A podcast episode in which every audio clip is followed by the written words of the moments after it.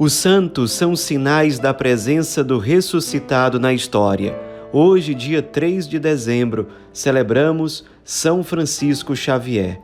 Nosso santo de hoje nasceu no território que pertencia à sua própria família, a família Xavier, dentro do reino de Navarra, na Espanha, no ano de 1506. Ele era filho caçula, sua família era muito rica, mas quando ele ainda era criança, a família acabou perdendo quase tudo diante de uma batalha que aconteceu. Muitos irmãos dele foram presos, depois foram soltos. A família realmente saiu dessa batalha muito fragilizada. Seu pai morreu quando ele tinha 9 anos de idade e quando Francisco tinha 14 para 15 anos, sua mãe o enviou a Paris para que ele estudasse na universidade. E ali ele se destacou muito. Ele tinha muita facilidade para os estudos e ele começou a se envaidecer muito com isso. Terminou doutorado em filosofia e com muita vanglória ele de fato buscava acima de tudo a glória do mundo. Mas, por providência divina, nessa universidade ele conheceu o Santo Inácio de Loyola, que também era o seu companheiro de quarto. E Santo Inácio, na universidade, ele que já tinha a certeza do chamado de Deus para si, quanto à missão, ele ia chamando os jovens universitários para começarem com ele uma nova ordem religiosa. E ele teve muito trabalho, Santo Inácio, para convencer São Francisco Xavier a se tornar um missionário. São Francisco Xavier não queria, ele de fato queria ascender socialmente, só pensava em ganhar dinheiro, em ser reconhecido, em ter status, mas Santo Inácio não desistiu dele. Jejuava, rezava, oferecia penitência, conversava com São Francisco Xavier para convencê-lo a abraçar a missão, a aderir ao chamado de Deus. E depois de muita dificuldade, especialmente uma frase bíblica, muito repetida por Santo Inácio, ficou martelando no coração de São Francisco Xavier. Do que adianta ganhar o mundo inteiro e perder a própria vida? E isso foi mexendo com São Francisco Xavier até que ele finalmente se convenceu a aderir àquele chamado de Deus que aparecia na vida dele por intermédio de Santo Inácio de Loyola. Santo Inácio se tornou seu diretor espiritual e São Francisco Xavier foi um dos fundadores históricos da Companhia de Jesus, ou seja, dos padres jesuítas. Santo Inácio, fundador, foi auxiliado por alguns jovens, entre eles São Francisco Xavier, a iniciar essa nova ordem religiosa tão importante na história da Igreja. Quando São Francisco Xavier aceitou realmente o chamado do Cristo por intermédio de Santo Inácio, ele decidiu passar 40 dias em retiro, ficou em total silêncio, na solidão, fazendo penitência e depois passou a se dedicar à formação para o sacerdócio. E ele, quando celebrou sua primeira missa, ele já tinha 31 anos de idade. Ajudou muito Santo Inácio a estruturar a Companhia de Jesus e o seu primeiro serviço foi especialmente dedicado aos doentes. E ele era muito sensível, de fato, àqueles que eram mais fragilizados por conta das enfermidades em geral. Uma situação bem marcante, bem conhecida, é a de quando ele estava fazendo uma missão na cidade de Veneza e lá havia um homem que estava com o corpo cheio de úlceras, assim, úlceras asquerosas, e ninguém tinha coragem de se aproximar daquele homem, porque fedia muito. Algumas pessoas chegavam até a passar mal perto dele. E São Francisco Xavier, com muita compaixão, com muita misericórdia, não só se aproximou e serviu aquele homem enfermo, como fez questão de abraçá-lo, beijá-lo, vendo ali verdadeiramente o próprio Cristo.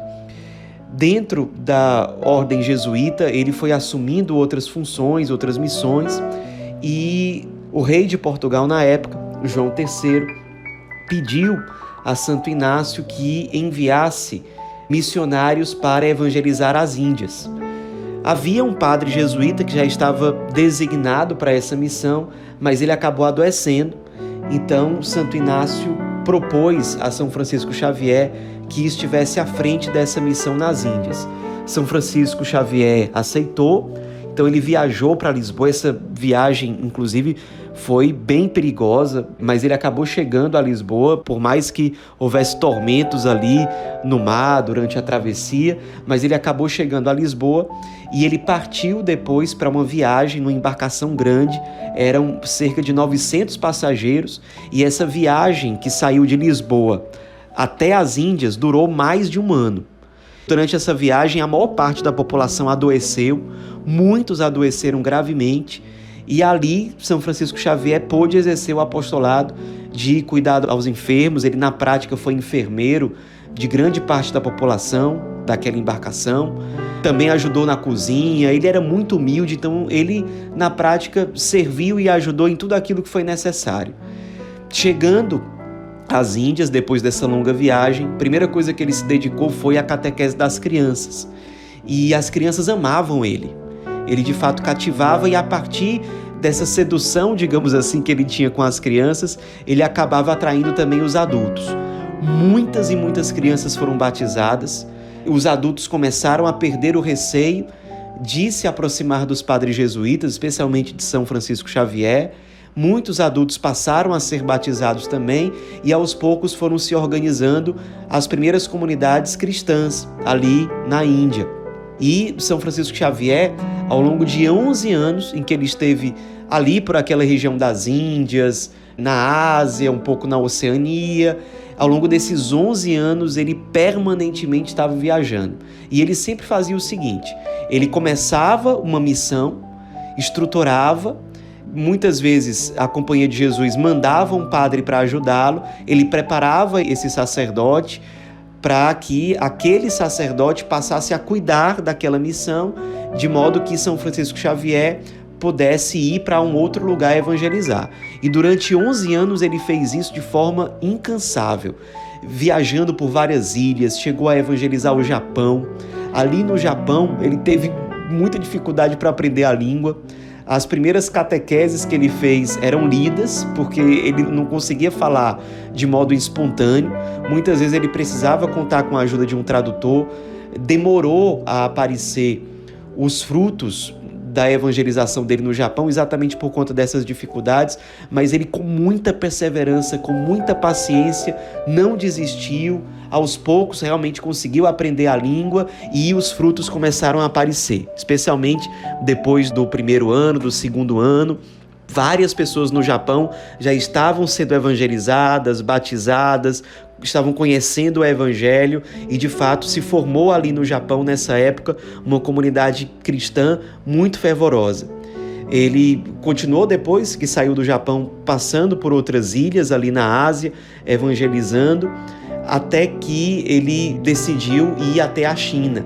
Ia ser um grande desafio, porque na China não era permitida a presença de missionários cristãos, mas ele já tinha se planejado e se decidido ir até lá.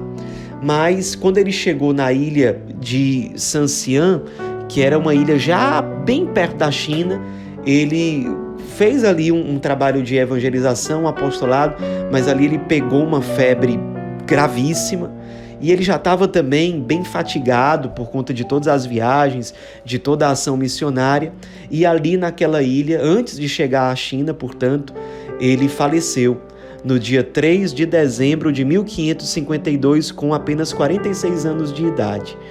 Pouco tempo antes de morrer, quando ele já estava bem mal de saúde, ele chegou a escrever ainda uma carta para Santo Inácio de Loyola, e nessa carta ele dizia o seguinte: Nestas paragens são muitíssimos aqueles que não se tornam cristãos, simplesmente por faltar quem os torne cristãos.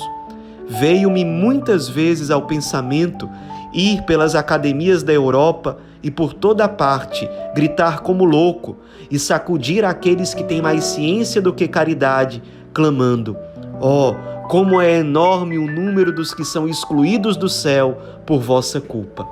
Era uma expressão, essa carta, de todo o ardor, de toda a parresia que havia no coração missionário de São Francisco Xavier, que com toda a justiça é oficialmente considerado pela Igreja como padroeiro das missões, juntamente com Santa Teresinha do Menino Jesus e da Sagrada Face. Os restos mortais de São Francisco Xavier, ao longo do tempo, passaram por vários lugares e hoje em dia estão na Basílica do Bom Jesus, na cidade de Goa, na Índia.